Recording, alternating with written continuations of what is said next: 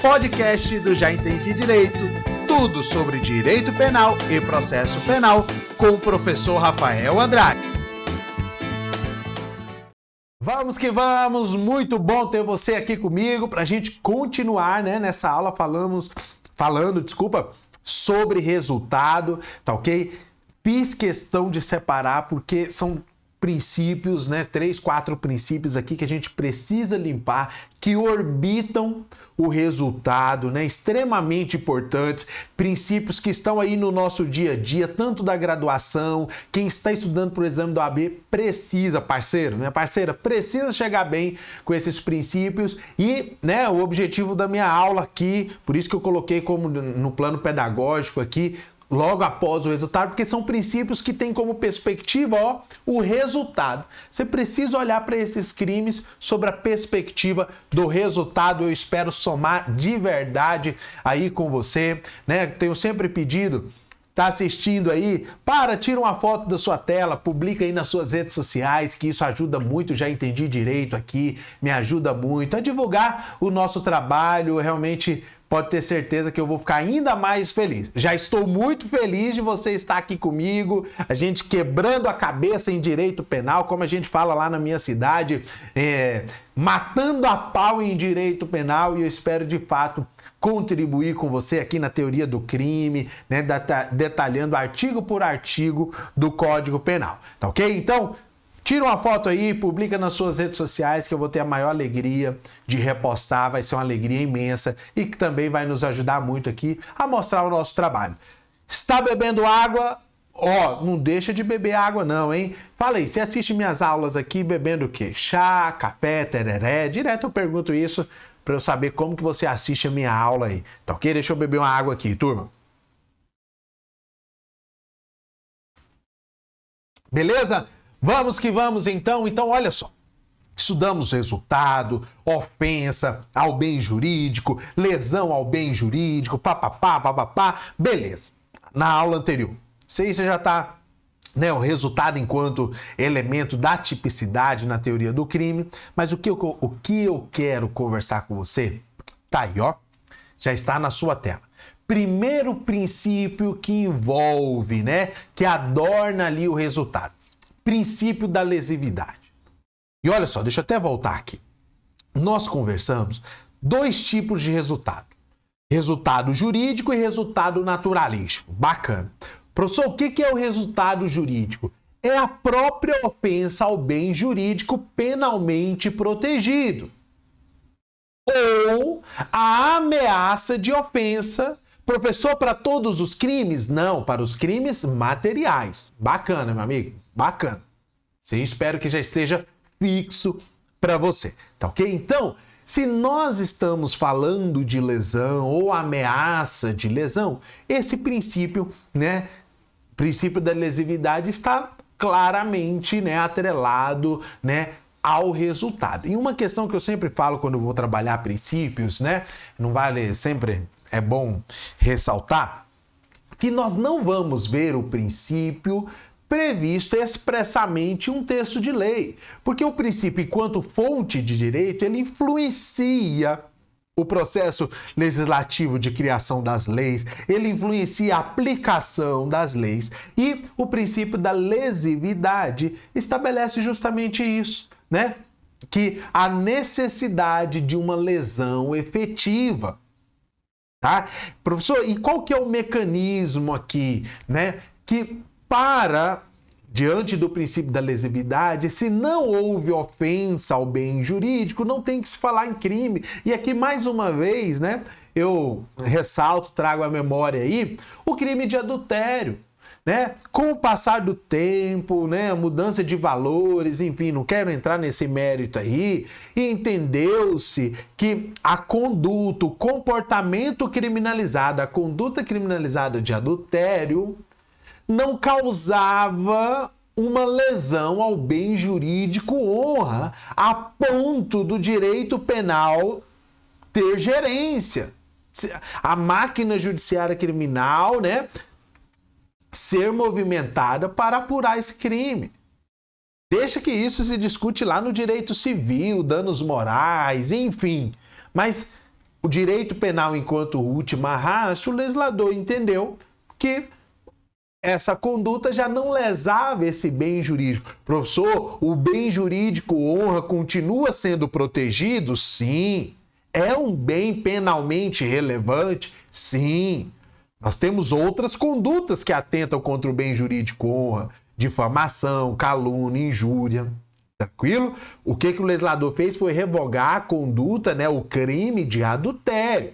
Tá? Então, o bem jurídico honra, ele continua sendo protegido penalmente, sendo relevante para o direito penal. Não tem o que falar aí, tá ok? Mas, é, pela conduta de adultério, ele já não era ofendido. O legislador foi lá em 2006, 2007, não me recordo muito bem, revogou o crime de adultério. Então, o princípio da lesividade exige justamente isso, né? É, é, que tenha a lesão efetiva, tá ok?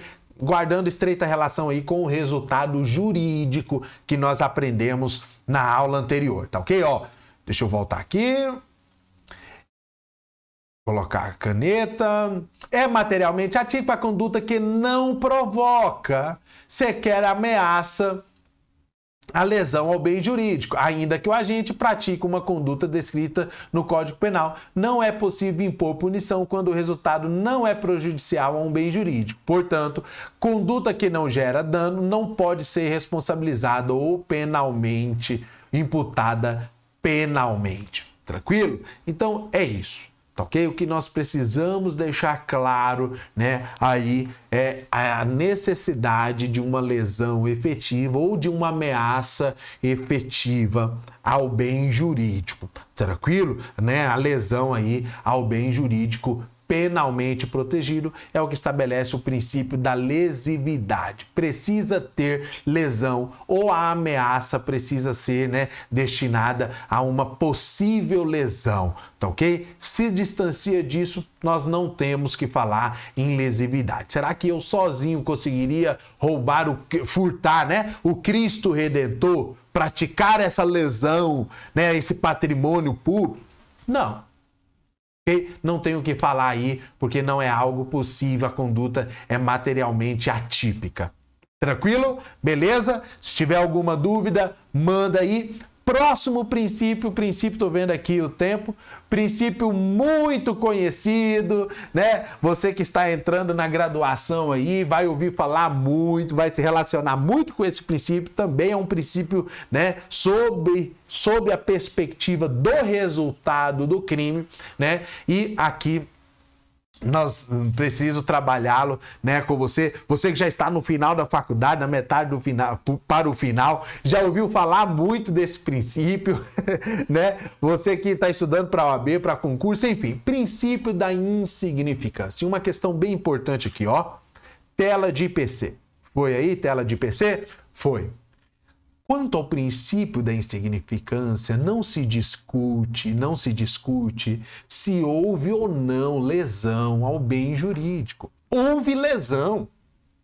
O que se discute aqui, né, para a gente ver se vai ter a influência ali é, do princípio da insignificância ou da bagatela, dependendo se você já, já viu esse nome, é a mesma coisa, tá ok? É se a lesão produzida realmente representa um abalo na esfera patrimonial da vítima.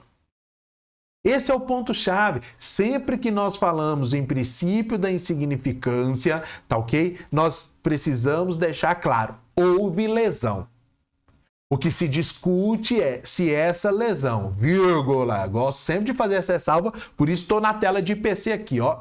Se essa lesão ela realmente representa um abalo significativo da esfera patrimonial da vítima. E quando nós falamos de abalo significativo, nós precisamos relacionar uma palavrinha, um termo muito interessante, que é proporcionalidade. Furtar um iogurte, iogurte, né? Em um supermercado, numa rede de supermercados, é furto, houve lesão ao bem jurídico patrimônio? Houve. Ó, o óculos foi aqui, ó. Houve, não tenho o que falar, amigão. Minha amiga, não tenho o que falar. O que vai se discutir aqui para ver a incidência ou não da, da, da, do princípio da insignificância é se esse essa lesão, considerando a proporção, proporcionalmente, representa um abalo na esfera patrimonial da vítima. Ou se foi um dano tão pequeno, tão irrisório ali. E a tese da insignificância estabelece justamente isso, que sendo a lesão, né, pequena, não representando um abalo efetivo ao patrimônio da vítima, não tem que se falar em imputação penal, não tem que se falar em responsabilização criminal. Tá ok? E uma questão interessante, né? Pessoal, estão bebendo água? Ó, não deixe de beber água, tá bom? Até tô sem água aqui, ó.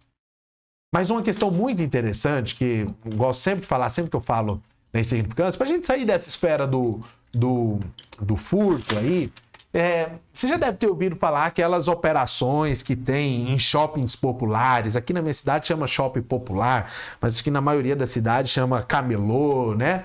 É, arrastões, além em São Paulo, rapa, né?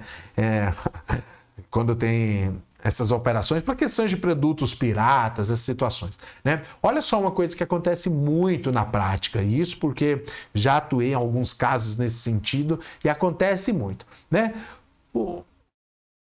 Segurança pública ali, polícia civil, polícia militar, passa em um box, em um box ali, uma lojinha, pega três carteiras de determinadas mar determinada marca, quatro tênis de determinada marca, enfim, e leva para a delegacia, vira uma só. Com relação àquela vítima, aquele autor, né, das três carteiras, dos quatro tênis, na maioria esmagadora, reconhece-se essa insignificância. Porque, tre... ah, professor, isso é um passe livre para cometer? Não é, mas é a incidência do princípio da insignificância. Três carteiras falsificadas, vendidas, né, de determinada marca internacional famosa aí, for, é uma lesão, está de alguma forma prejudicando? Sim. Mas no exercício de proporcionalidade, não é uma lesão capaz de abalar significativamente a esfera patrimonial daquela vítima, daquela marca. Logo, reconhece-se aí é, é, é, o princípio da insignificância, o princípio da bagatela. Isso acontece demais. Deixar claro para vocês. Isso acontece demais. Ó, toma água aí, turma.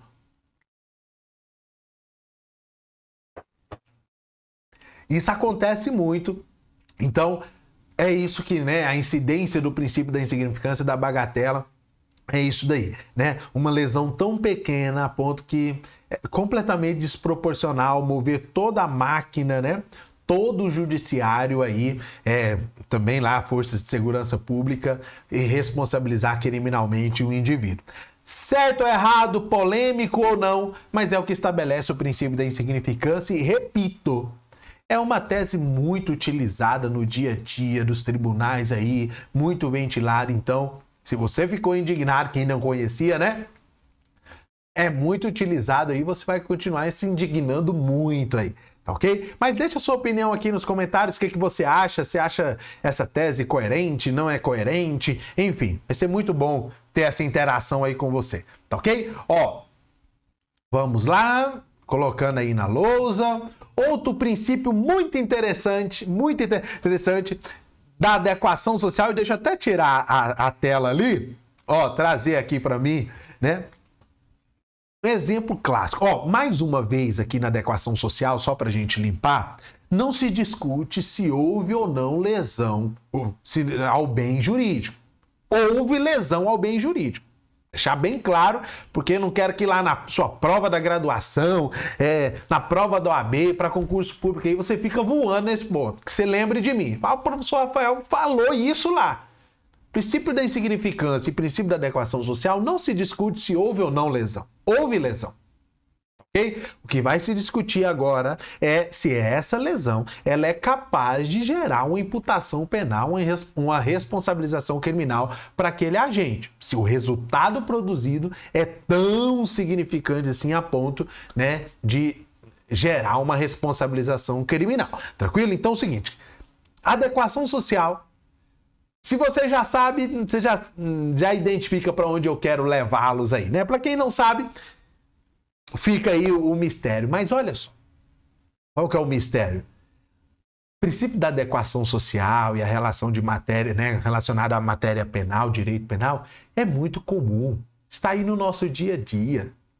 É o indivíduo que cometeu a conduta criminalizada, todas as suas elementares ali, mas ele não vai sequer responder a processo criminal. E parar de mistério aí, direto ao ponto, né? Clássico exemplo do tatuador. O tatuador ele causa uma lesão corporal efetivamente, intraderme. Natureza leve. Porém, essa conduta e esse resultado tem todos os elementos. Conduta criminalizada, nexo foi essa conduta que gerou o resultado lesão. Todos os elementos do crime. Ok? Mas não vai gerar a imputação, responsabilização criminal. Por quê? Esse resultado já possui aderência, ó. Já possui aderência ao convívio social já é algo aceito, e gosto de usar essa palavra porque a doutrina usa muito essa palavra. Já é algo aceito, não desestabiliza o convívio. Né? As relações sociais ali, né, é, é, é, elas não se demonstram, não são atacadas, não são desestabilizadas por conta dessa conduta e desse resultado produzido. Né? Um exemplo que eu gosto de usar também são a, a, as, aquelas enfermeiras que vão em casa né, furar a orelha dos bebês recém-nascidos, lesão corporal. Lesão corporal. O médico no seu exercício, né, cirurgião ali, lesão corporal. Deixa eu beber uma água aí. Não deixa de beber água, hein, parceiro? Parceira, por favor. Tranquilo? Influência do princípio da adequação social. E o que, que eu chamo a atenção aqui para você? Professor, é crime, tem nexo de causalidade, resultado que lesa um bem jurídico, no caso a integridade, e ele não vai responder? Não. Porque é o meio termo, é a flexibilização ali, né? É, no que diz respeito ao direito penal e às relações, as interações humanas. Nada, tem nada de errado aqui. Imagine como que, né, levar isso ao pé da letra, sim, desestabilizaria, né, esse convívio do, entre os indivíduos, então não faz sentido algum, tá? Então, o princípio da adequação social, ele né, influencia diretamente no que diz respeito ao resultado do crime, né, a depender do crime aí, tá ok? É, até coloquei aqui, ó, como exemplo, agora que eu tô vendo aqui, né, a a enfermeira, né, que usa a orelha, do, que fura a orelha do bebê, lesão corporal, tá bom? Até coloquei aqui também, ó, flexibilidade, ó. A verdade é essa, o que acontece é uma flexibilização né, é, da aplicação da lei penal e isso é extremamente importante. É extremamente importante que ocorra, porque levar isso ao pé da letra realmente é, é, seria, né, desestabilizaria o convívio. Tranquilo? Ó, mais um aí, o último, tá ok? Princípio da alteridade. E turma, olha só, o que, que significa alteridade? É a capacidade do ser humano de se relacionar. Isso é alteridade, né? De ter relações interpessoais aí. E o, o, resultado capaz de gerar imputação penal, responsabilização criminal, é aquele, voltar aqui para a tela cheia, é aquele resultado que ofende bem jurídico de terceiro. Se o comportamento, mesmo se for uma conduta criminalizada, tem nexo de causalidade, mas ofende bem jurídico próprio do autor, ou seja, autor do crime se confunde com vítima do crime, nós não temos que falar em responsabilização criminal, imputação criminal. Ok? E ó, que eu sempre falo e repito aqui, pura lógica, pura lógica. Não faz sentido né, a pessoa que se autolesa responder por lesão corporal. Ela está ofendendo o bem jurídico e integridade física dela própria. A pessoa que tenta suicídio. Não faz sentido. ela ser criminalizada, ser ah, o comportamento, ela responder, né, imputada ela ali a prática do crime, porque não ofendeu o bem jurídico de terceiro, e é o que fala esse princípio aí, né, princípio da alteridade. É materialmente atípica a conduta que não lesa bens jurídicos, ó, de terceiros. Isso é muito importante, tá OK? Então, quatro princípios aí extremamente importante. É, deixa aí o que, que você achou dessa aula. Se você. Deixa eu voltar aqui. Cadê? O que, que você achou? Se agregou? Quatro princípios que eu acho que. Né, você que é aluno da graduação já deve ter ouvido falar, mas é interessante olhá-lo sobre a perspectiva do resultado, tá ok? Vamos que vamos, espero de fato ter contribuído aí com você, né? Vamos continuar a nossa jornada aqui no direito penal. Forte abraço, até mais. Foi muito bom ter a sua companhia até aqui. Espero de verdade que o conteúdo desse podcast sirva para o seu projeto de estudos e para nós continuarmos o nosso contato. Espero você lá nas minhas redes sociais: canal do YouTube, Instagram Facebook e grupo de Telegram. É só digitar aí, já entendi direito, que você vai me encontrar. Forte abraço e até a próxima!